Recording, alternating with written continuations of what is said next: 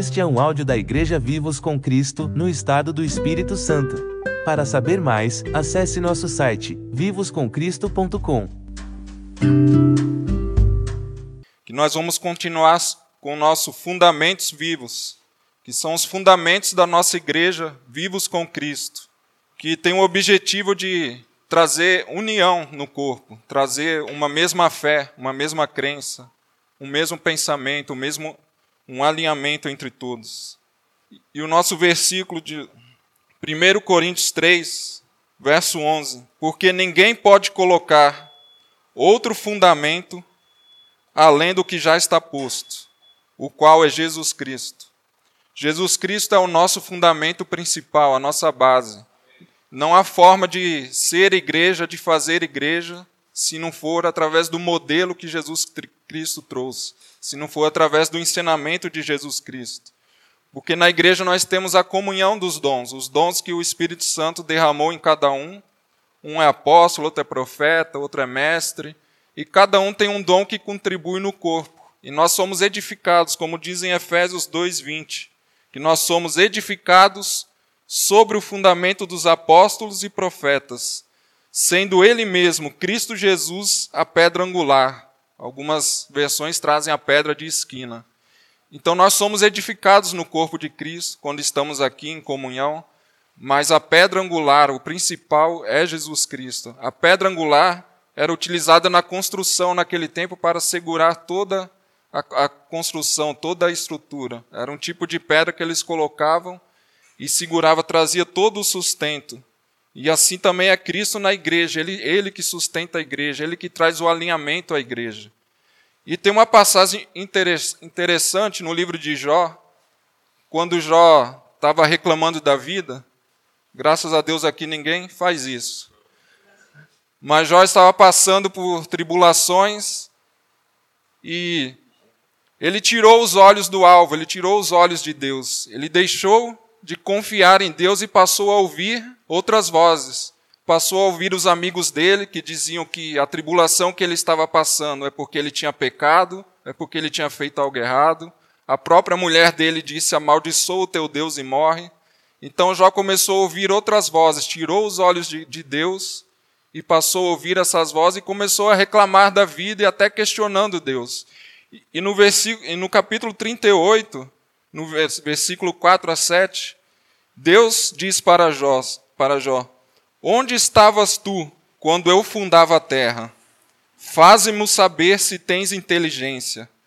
Quem lhe pôs as medidas, se é que o sabes? Ou quem estendeu sobre ela o cordel? Sobre que estão fundadas as suas bases? Ou quem assentou a sua pedra angular? Quando as estrelas da alva juntas alegremente cantavam e rejubilavam todos os filhos de Deus. Então aqui Deus está falando com Jó, Jó questionando a vida, querendo até mesmo saber mais que Deus, e Deus diz a ele: Onde você estava quando eu criava todo o universo? E aqui é interessante que ele diz: Sobre que estão fundadas as suas bases, ou quem assentou a sua pedra angular? A pedra angular é Jesus. Então, na criação do universo, Deus colocou a pedra angular nessa criação, nessa construção que ele fez. Jesus não é só aquele que sustenta a igreja, mas é o que sustenta todo o universo, toda a criação. Se tirar Jesus, todo o universo entra em colapso. João 1,3 diz que todas as coisas foram feitas por ele, e sem ele, nada do que foi feito se fez.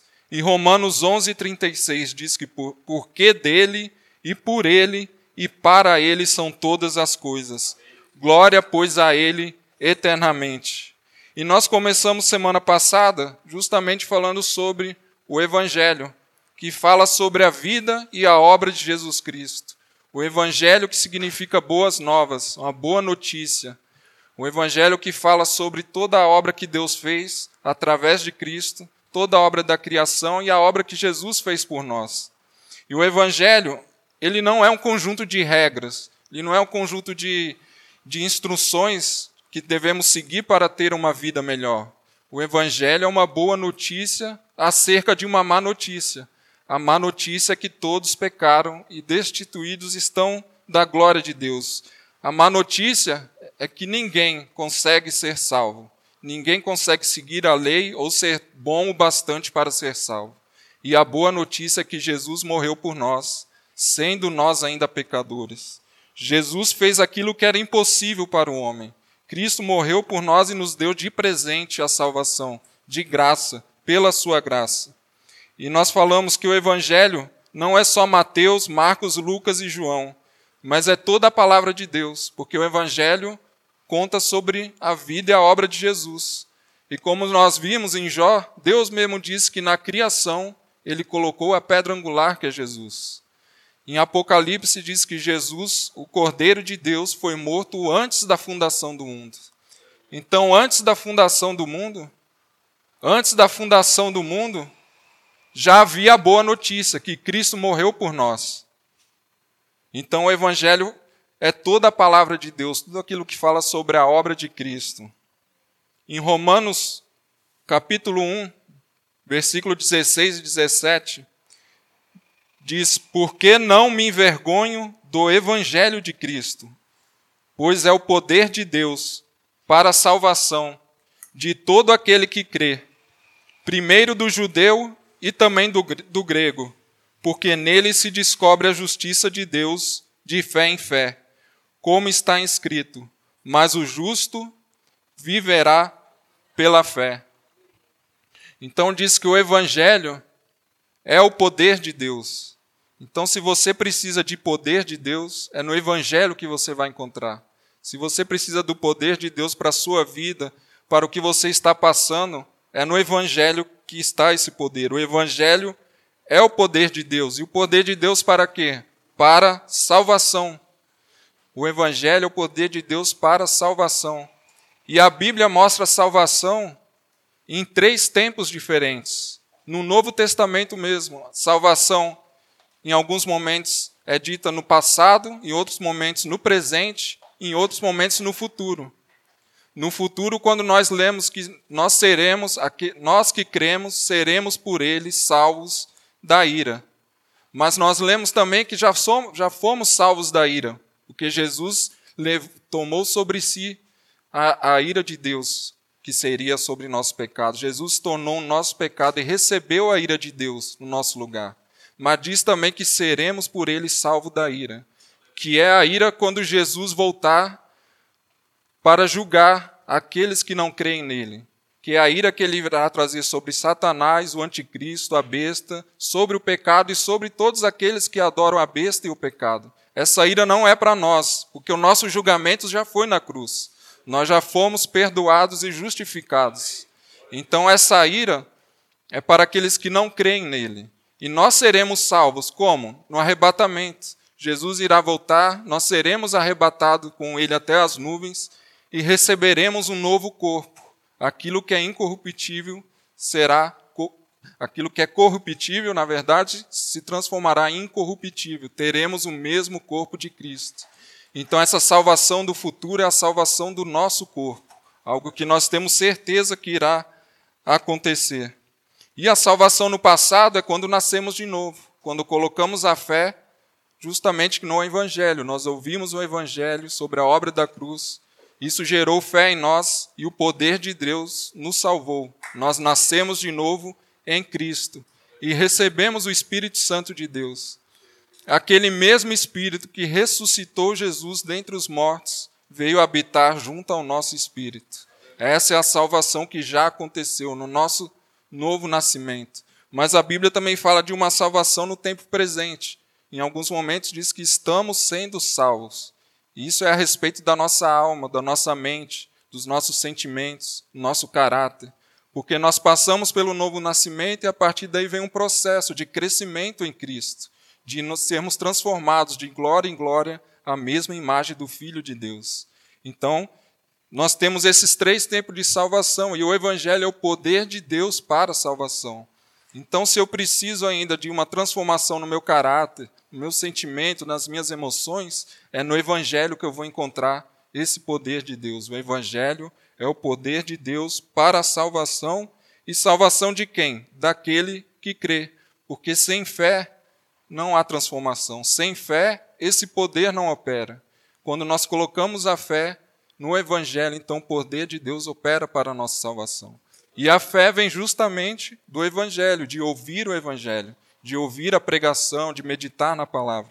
Então nós precisamos estar sempre envolvidos com o Evangelho, ouvindo, meditando. E aí tem uma frase aqui que eu vou ler só para nós fixarmos bem, que é através do Evangelho, Deus justifica Através do Evangelho, Deus justifica ou declara pecadores justos, somente com base na obediência e no mérito do seu Filho.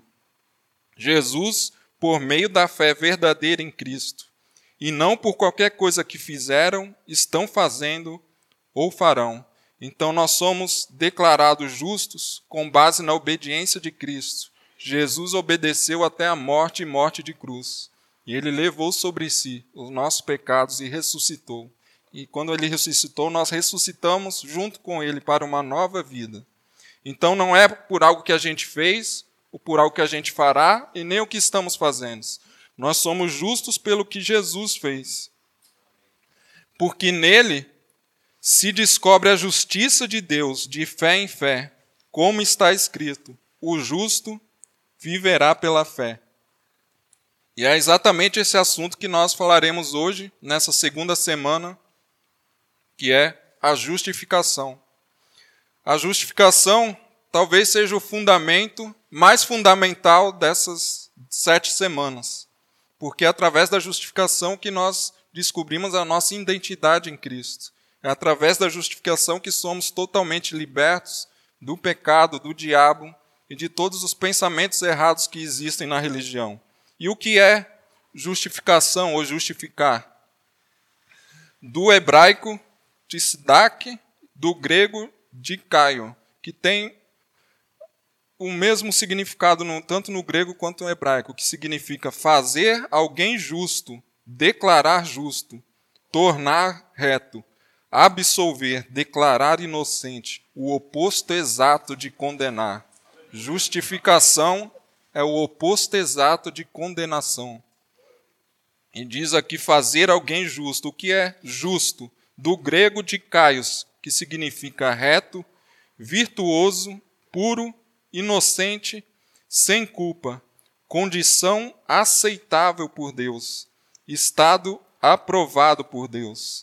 Então, ser justificado significa ter um estado aprovado por Deus é ser aceito por Deus, ser declarado totalmente inocente, sem nenhuma condenação, sem nenhuma culpa. A palavra justificação remete a uma linguagem forense, como um julgamento, onde o réu é declarado inocente, justo.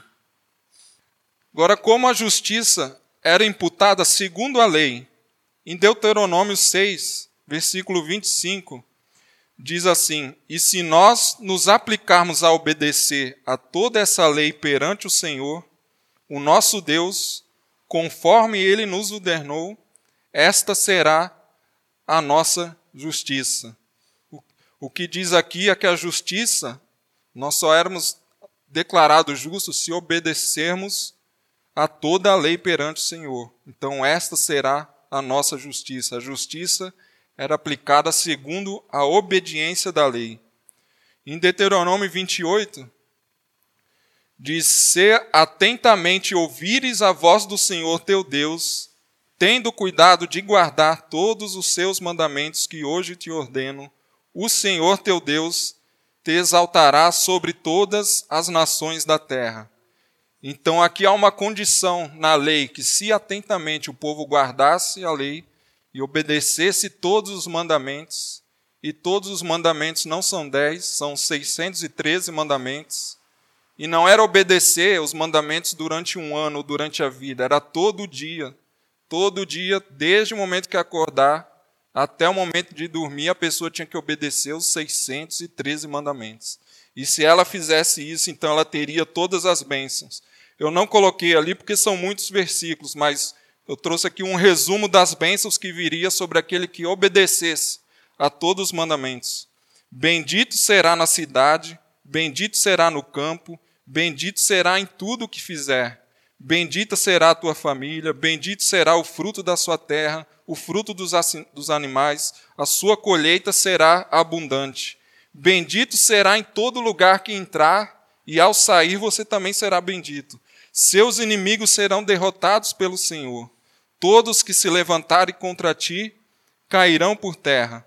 Você será por cabeça e não por cauda. Só estará por cima e não por baixo. Você prosperará em tudo o que puser a mão para fazer. Estas daqui são as bênçãos que viria se obedecesse toda a lei.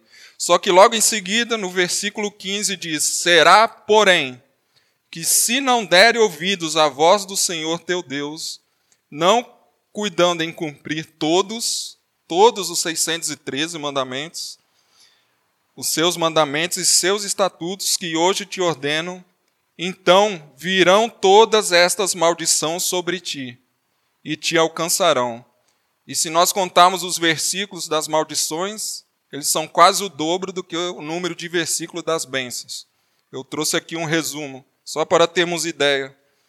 Maldito será na cidade, é exatamente o contrário das bênçãos. Maldito será no campo, maldito será o fruto da sua terra, o fruto dos seus animais.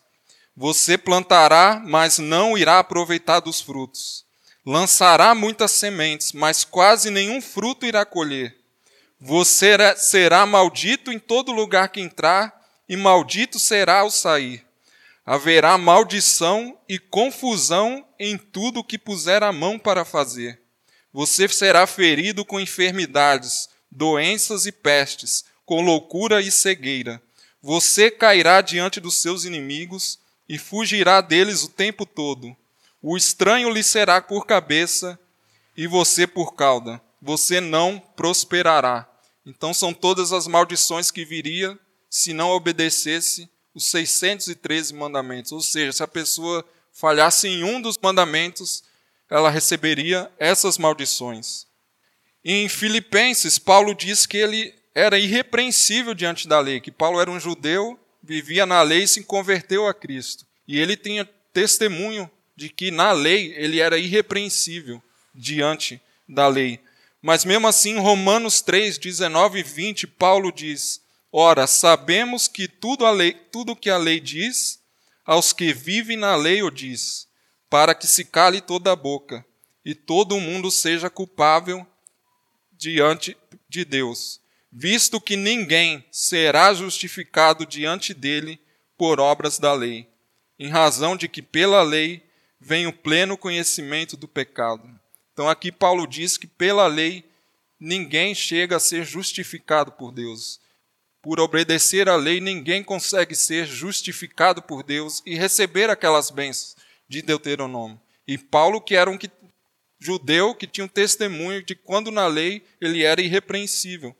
E ali diz assim: aos que vivem na lei o diz, para que se cale toda a boca, porque não existe justificativa na lei, não existe justificativa por palavras. Teria que obedecer todos os 613 mandamentos. Então, como que nós podemos então ser sermos justificados ou declarados justos, se na lei é impossível ser justificado, seguir a lei é impossível a pessoa ser justificada. Então nós vamos para a primeira menção da palavra justiça na Bíblia, que diz em Gênesis, capítulo 15, versículo 6. Ele, falando de Abraão, creu no Senhor, e isso lhe foi imputado para a justiça. Abraão creu em Deus, e isso foi imputado para a justiça. Imputado significa concedido, atribuído. Então Abraão creu em Deus e foi concedido a ele a justificação, não por obra da lei, até mesmo porque Abraão é de antes da lei. Mas Abraão creu na obra de Deus. Ele creu no Senhor e foi justificado.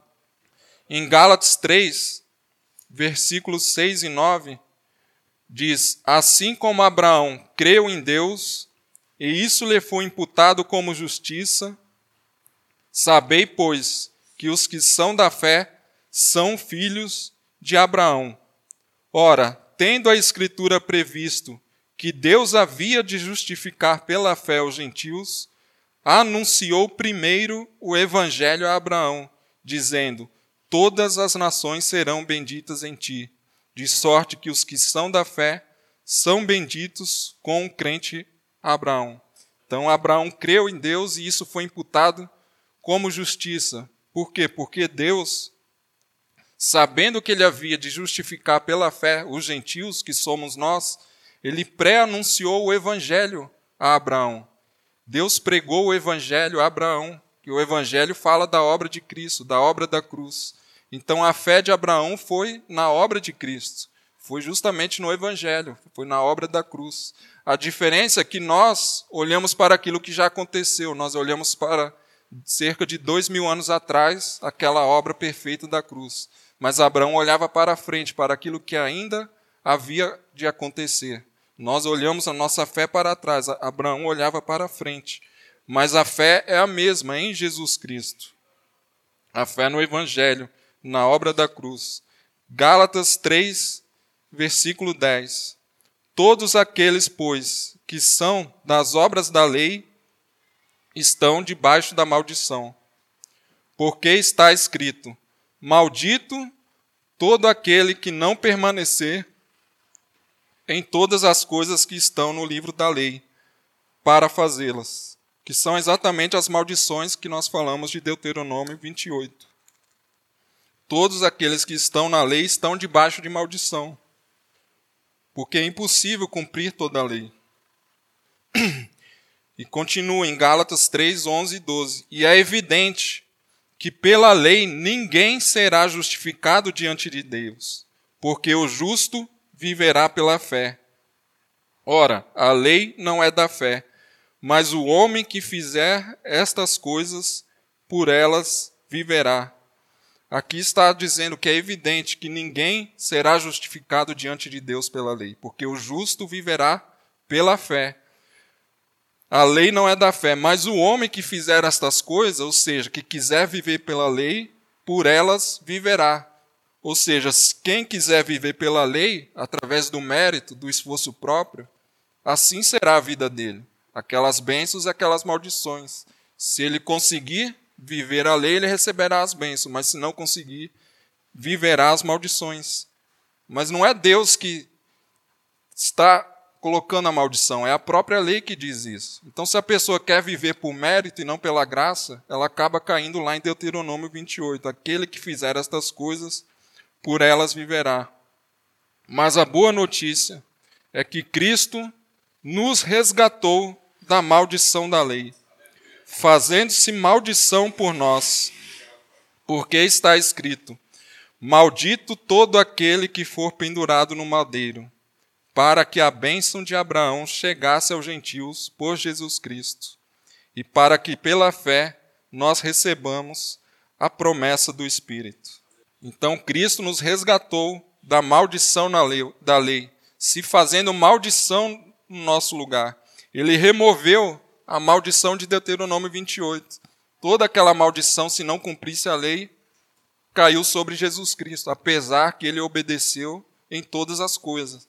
Mas ele se tornou o nosso pecado, ele levou sobre si a nossa desobediência e levou sobre si todas as maldições e acrescentou a nós a bênção de Abraão. Qual foi a bênção de Abraão? Abraão creu em Deus e foi justificado. Jesus nos justificou através da sua obra na cruz. Ele acrescentou a nós para que a bênção de Abraão chegasse aos gentios por Jesus Cristo e para que pela fé nós recebamos a promessa do Espírito. Então, através da obra de Cristo, nós somos justificados e recebemos o Espírito Santo. Em Gênesis 24 diz que Abraão foi abençoado em tudo pelo Senhor até o fim dos seus dias. E aqui, nesse versículo, está dizendo que a bênção de Abraão, para que a bênção de Abraão chegasse a nós por Jesus Cristo. E se Abraão foi abençoado em todas as coisas, até o fim da sua vida, essa mesma bênção está sobre nós. Então, essa é a boa notícia do Evangelho. Deus nos justifica gratuitamente pela fé em Jesus. Abraão creu em Deus e ele foi justificado e foi chamado amigo de Deus. E assim também somos nós. Jesus disse: Já não vos chamarei servos, mas amigos. Nós também somos chamados amigos por Deus, não pelo que fazemos, mas pela nossa fé em Cristo. A palavra Justificação, então, remete à linguagem forense, como eu falei no início. Mas nesse julgamento, Cristo sofreu a pena no nosso lugar. Cristo sofreu a condenação no nosso lugar. Ele é declarado culpado pelos nossos pecados e nós que cremos em Sua obra perfeita somos declarados justos, de uma vez por todas. Romanos 3, de 21 a 26 diz: Mas agora, sem lei, se manifestou a justiça de Deus, testemunhada pela lei e pelos profetas, porque toda a lei e os profetas apontava para Jesus. Quando Jesus disse eu vim para cumprir a lei, é porque ele viria justamente como cumprimento de toda a lei e os profetas. Tudo apontava para Jesus. Justiça de Deus mediante a fé em Jesus Cristo, para todos e sobre todos os que creem, porque não há distinção, pois todos pecaram e carecem da glória de Deus. E aqui é interessante que diz aqui, mas agora sem lei se manifestou a justiça de Deus. E tem muita gente que fala: olha, Deus é amor, mas também é justiça. E glória a Deus que Ele é justiça, porque foi através de Cristo, sem lei, que se manifestou a justiça de Deus a nosso favor. Jesus se tornou a justiça de Deus por nós e nos justificou. Somos justificados mediante a fé, sendo justificados gratuitamente por Sua graça, mediante a redenção que há em Cristo Jesus, a quem Deus propôs no seu sangue, como propiciação, mediante a fé, para manifestar a sua justiça, por ter Deus, na sua tolerância, deixado impunes os pecados anteriormente cometidos. Então nós somos justificados gratuitamente, o preço já foi pago, a lei já foi cumprida em Jesus Cristo. Então nós não precisamos e não temos que viver na lei. Nós estamos em uma nova aliança, uma aliança que é na graça, no amor de Jesus Cristo. De Cristo. No próximo versículo, tendo em vista a manifestação da sua justiça no tempo presente, para ele mesmo ser justo e o justificador daquele que tem fé em Jesus. Então Jesus é o justificador daquele que tem fé nele. Justificador, aquele que dá a condição de ser aprovado por Deus, de ser aceito por Deus, a condição de ser totalmente inocente. Jesus é o justificador daquele que tem fé nele. O Evangelho revela que nós somos justificados pela fé. E a fé vem pelo ouvir. A fé vem através de nós ouvirmos o Evangelho, seja através da pregação, meditando na palavra quando o Espírito Santo fala conosco. E somente crendo no Senhor é que nós podemos ser justificados, assim como Abraão foi. Romanos 4, 25 diz: Ele foi entregue à morte por nossos pecados e ressuscitado para nossa justificação. Então aqui diz que a ressurreição de Cristo selou a nossa justificação para sempre. Porque Cristo não apenas morreu por nossos pecados, mas ele ressuscitou pelo poder do Espírito e, e nos deu a justificação. Isaías 53 diz que verdadeiramente ele tomou sobre si as nossas enfermidades, as nossas dores. E quando nós olhamos Deuteronômio, diz exatamente isso: que se não obedecemos à lei, nós seremos enfermos, teremos doença, pestes, em Isaías 53 diz que Jesus tomou sobre si as nossas enfermidades, as nossas dores. Ele foi ferido por causa da nossa transgressão e moído por causa da nossa iniquidade. O castigo que nos, nos traz a paz estava sobre ele, e pelas suas pisaduras fomos sarados. Ele foi oprimido e afligido, mas não abriu a sua boca como um cordeiro foi levado a matadouro. Eu lembrei aqui que ele diz: não abriu a sua boca, e lá diz que aquele que está na lei também não abre a sua boca, porque não há justificativa por palavra. E aqui descreve Jesus passando por isso, porque ele levou sobre si o nosso pecado. Ele não abriu a sua boca, como um cordeiro foi levado a matadouro, e como a ovelha muda perante os seus tosqueadores. Ele foi cortado da terra dos viventes, e puseram a sua sepultura com os ímpios, ainda que não, nunca cometeu injustiça, nem houve engano na sua boca. Tudo isso aqui lembra as maldições de Deuteronômio 28. Jesus foi crucificado, cuspiram em Jesus, bateram em Jesus, xingaram Jesus, e diz que ele levou sobre si as enfermidades, as dores, ou seja, todas as maldições que seria sobre nós por causa do nosso pecado, Jesus levou sobre si. Jesus levou sobre si a ira de Deus pelo pecado. E esse aqui é um conceito importante que Jesus recebeu a ira de Deus que seria sobre os nossos pecados. Mas aqui não diz, a Bíblia não diz que Jesus anulou a ira de Deus. Anular seria como se uma força, força contrária à ira de Deus para anular essa ira. Mas não foi isso que aconteceu. Tanto é que em Apocalipse diz que Jesus virá com ira no final dos tempos contra aqueles que não creem nele, contra Satanás, o diabo, o anticristo. Em João 3,36, Jesus diz: Aquele que crê no Filho tem a vida eterna, mas aquele que não crê no Filho não verá a vida, mas a ira de Deus permanece sobre ele. Então Jesus recebeu a ira de Deus pelos nossos pecados, mas aquele que não crê em Jesus, a ira de Deus permanece sobre ele, porque ele ainda tem uma natureza pecaminosa. Mas ele ainda tem chance de se converter e receber também a justificação até a volta de Jesus. Aí alguém pode dizer: não, mas Jesus não anulou a ira sobre os outros, mas sobre nós que cremos ele anulou. Só que isso gera um problema, porque se Jesus anulou a ira de Deus, então eu não estou salvo, porque alguém precisava receber a ira pelo meu pecado. Então Jesus ele recebeu a ira de Deus no nosso lugar. Efésios diz que éramos por natureza filhos da ira, mas ele nos vivificou juntamente com Cristo. Pela graça sois salvos. Então Jesus, na obra da cruz, levou sobre si o nosso pecado, a, maldi a nossa maldição, recebeu a ira de Deus no nosso lugar e ele desceu até o inferno, porque ele morreu também espiritualmente. Ele foi separado do Pai, como nós seríamos se nós não crêssemos nele. Nós seríamos, no final dos tempos, totalmente separados do Pai. Mas Jesus já foi, quando ele diz: Deus meu, Deus meu, por que me desamparaste? porque ele tomou sobre si o nosso pecado e recebeu a ira de Deus. E ele desceu até o inferno, mas a Bíblia diz que o Espírito Santo o ressuscitou dentre os mortos. E por causa da sua ressurreição nós fomos justificados, nós fomos declarados aceitos por Deus, aceitos diante de Deus. E aí vem uma pergunta: se eu já estou justificado do pecado, então eu posso viver de qualquer maneira?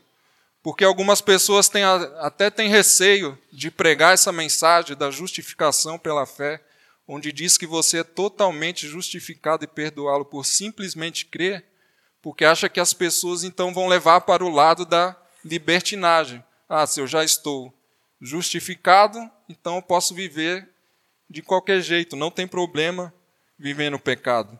Mas se eu entendi a obra da cruz, eu não vou viver no pecado. O apóstolo Tiago diz algo interessante, diz que Abraão não foi justificado pela, somente pela fé, mas também por obras. E parece que isso vai ao contrário do que Paulo diz. Paulo diz: Abraão foi justificado pela fé sem as obras da lei. E Tiago diz: Abraão não foi justificado somente pela fé, mas também pelas obras. Só que Tiago não diz as obras da lei. Paulo diz: Abraão foi justificado pela fé, sem as obras da lei. As obras que Tiago está falando são os frutos de uma fé em Cristo. Por isso que diz que Abraão foi justificado pela fé e as obras aperfeiçoaram essa fé, não as obras da lei. A fé de Abraão cooperou com as suas obras, pelas obras a fé foi aperfeiçoada. E aí Tiago cita justamente a passagem de Isaac, que Abraão, quando Deus disse para entregar o seu filho, ele foi e levou o seu filho para ser sacrificado. E ele diz que por causa dessa obra, Abraão foi justificado. Só que se nós lemos Gênesis, nós vemos que Abraão foi justificado muito antes de Isaac nascer, simplesmente porque ele creu em Deus. Então, essa obra que Tiago está falando é uma obra que veio decorrente da fé de Abraão. Ou seja, se eu creio, se eu creio em Deus, então isso gera um fruto, isso gera uma obra de acordo com a vontade de Deus. Tiago também cita Raabe, lá do, de Jericó, a prostituta, que ela recolheu, foram os emissários lá espiar Jericó do povo hebreu e Raabe, que não era do povo de Israel, Raabe não tinha aliança com Deus, uma prostituta, ela ela reconheceu que o Deus de Israel era o único Deus, e ela escondeu os emissários e quando os homens chegaram lá querendo pegar eles, ela fez eles saírem por outras, outra porta, ajudou a, a fugir. E aí Tiago diz que Raabe foi justificada por essa obra. Mas o que ele está dizendo é que Raabe creu em Deus. E por ela crer em Deus, os seus atos passaram a ser de acordo com, com o povo de Deus. E Tiago termina dizendo: Porque assim como o corpo sem o espírito está morto, assim também a fé sem obras é morta. É justamente aquilo que o pastor Aloysio sempre prega, desde que eu conheço ele, tem, nós fizemos a conta, sete anos que nós conhecemos e sempre ouvi ele pregar isso, sobre a raiz da árvore.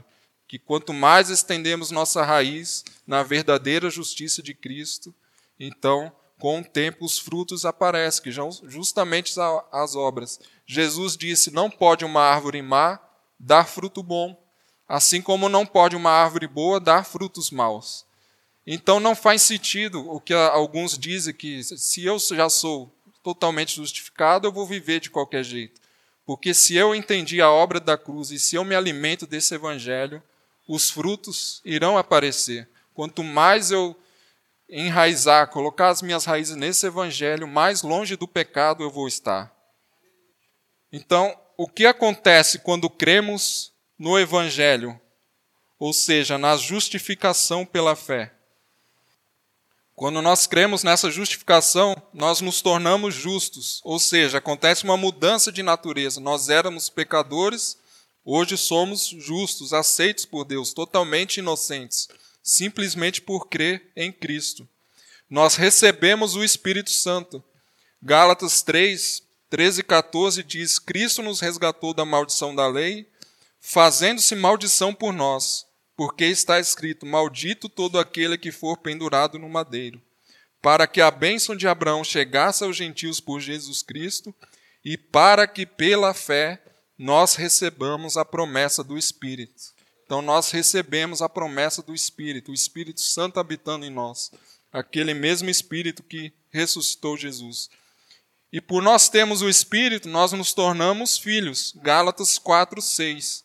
E porque sois filhos, Deus enviou aos vossos corações o espírito de seu filho, que clama: Abba, Pai. E a maldição contida na lei, ela é anulada quando somos justificados. Romanos 10:4 diz: "Pois o fim da lei é Cristo para a justiça de todo aquele que crê." E as bênçãos de Deus são liberadas em nossas vidas, ou seja, nós somos favorecidos em todas as coisas porque nós nos tornamos justos pela fé em Jesus e herdeiros juntamente com eles. Romanos 8,17 diz: E se nós somos filhos, somos logo herdeiros também, verdadeiramente herdeiros de Deus e co-herdeiros de Cristo, se é certo que com ele padecemos, para que também com ele sejamos glorificados. Tudo isso somente por crer na justificação pela fé, por crer na obra da cruz. E como nós podemos nos apossar dessa condição da justiça de Deus pela fé? Romanos 10, 8 e 10. Porém, que se diz? A palavra está perto de ti, na tua boca e no teu coração, isto é, a palavra da fé que pregamos. Se com a tua boca confessares Jesus como Senhor e em teu coração creres que Deus o ressuscitou dentre os mortos, serás salvo. Porque com o coração se crê para a justiça, a justificação, e com a boca se confessa a respeito da salvação. Então é através da nossa confissão de fé, nós tomamos posse dessa justificação. Na lei dizia que toda boca deve se calar, porque ninguém pode se justificar diante da lei. Mas aqui diz que nós devemos abrir a nossa boca e confessar a nossa condição em Cristo. E confissão da palavra não é simplesmente uma confissão positiva, é dizer aquilo que realmente cremos. Romanos 3,19 diz que sabemos que tudo que a lei diz, aos que vivem na lei o diz, para que se cale toda a boca. Mas na graça nós temos o espírito da fé, como nós lemos agora. Então cremos, por isso falamos. É o que diz justamente 2 Coríntios 4, 13. E temos, portanto, o mesmo espírito de fé, como está escrito: Cri, por isso falei. Nós cremos também, por isso também falamos. Por isso a importância de estar sempre confessando que nós somos justificados em Cristo. Nós somos justos diante de Deus mediante a fé na obra de Cristo. E estamos sempre também falando do Evangelho, falando entre nós do Evangelho, até temos total convicção dessa verdade.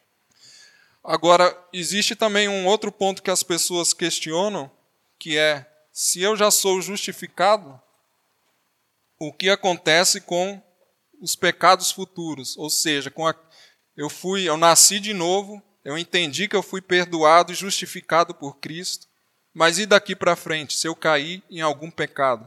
Porque todos nós ainda temos uma luta contra a carne, estamos passando por um processo de transformação, de santificação. E aí algumas pessoas até colocam um certo medo. Olha, cuidado, vigia, porque se você cair em algum pecado e nesse momento Jesus voltar, você pode ficar. Mas a palavra de Deus, de Deus diz que nós somos justificados. E fomos justificados porque Jesus morreu pelos nossos pecados. E quando foi que Jesus morreu? Antes mesmo de nós nascermos. Se Jesus morreu antes de nós nascermos, então ele já morreu por todos os nossos pecados. Não faz diferença os pecados passados nem algum pecado futuro que porventura eu possa ter. Ele morreu antes. Deus prova, em Romanos 5,8, Deus prova o seu amor para conosco, em que Cristo morreu por nós, sendo nós ainda pecadores. Então nós já fomos perdoados, justificados de todos os pecados, o que não significa que eu posso viver no pecado, como nós lemos. Se eu creio nessa palavra, com o tempo eu cada vez mais eu me afasto do pecado. Romanos 5, 1, 2 diz: Tendo sido, pois, justificado pela fé, temos paz com Deus, por nosso Senhor Jesus Cristo, pelo qual também temos entrada pela fé a esta graça, na qual estamos firmes e nos gloriamos na esperança da glória de Deus.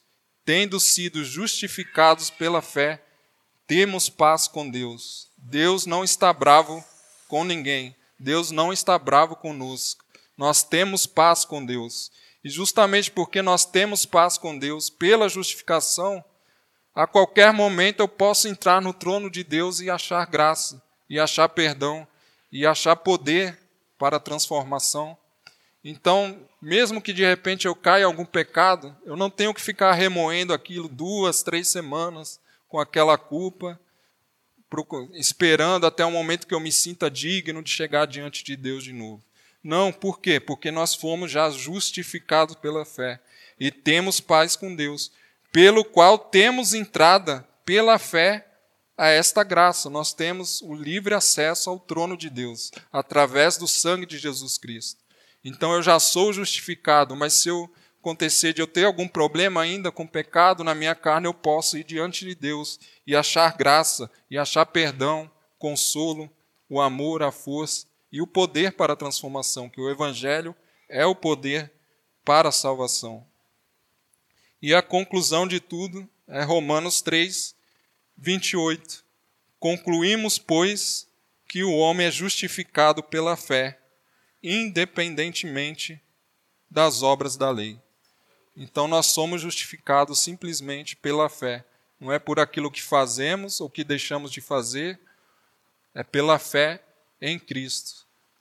E nós precisamos sempre estar confessando isso, sempre estar colocando isso na nossa mente, no nosso coração. Somos a justiça de Deus em Cristo Jesus. Ele morreu por nós e nos justificou. Nós somos totalmente aceitos por Deus, aprovados por Deus e temos paz com Deus. Amém?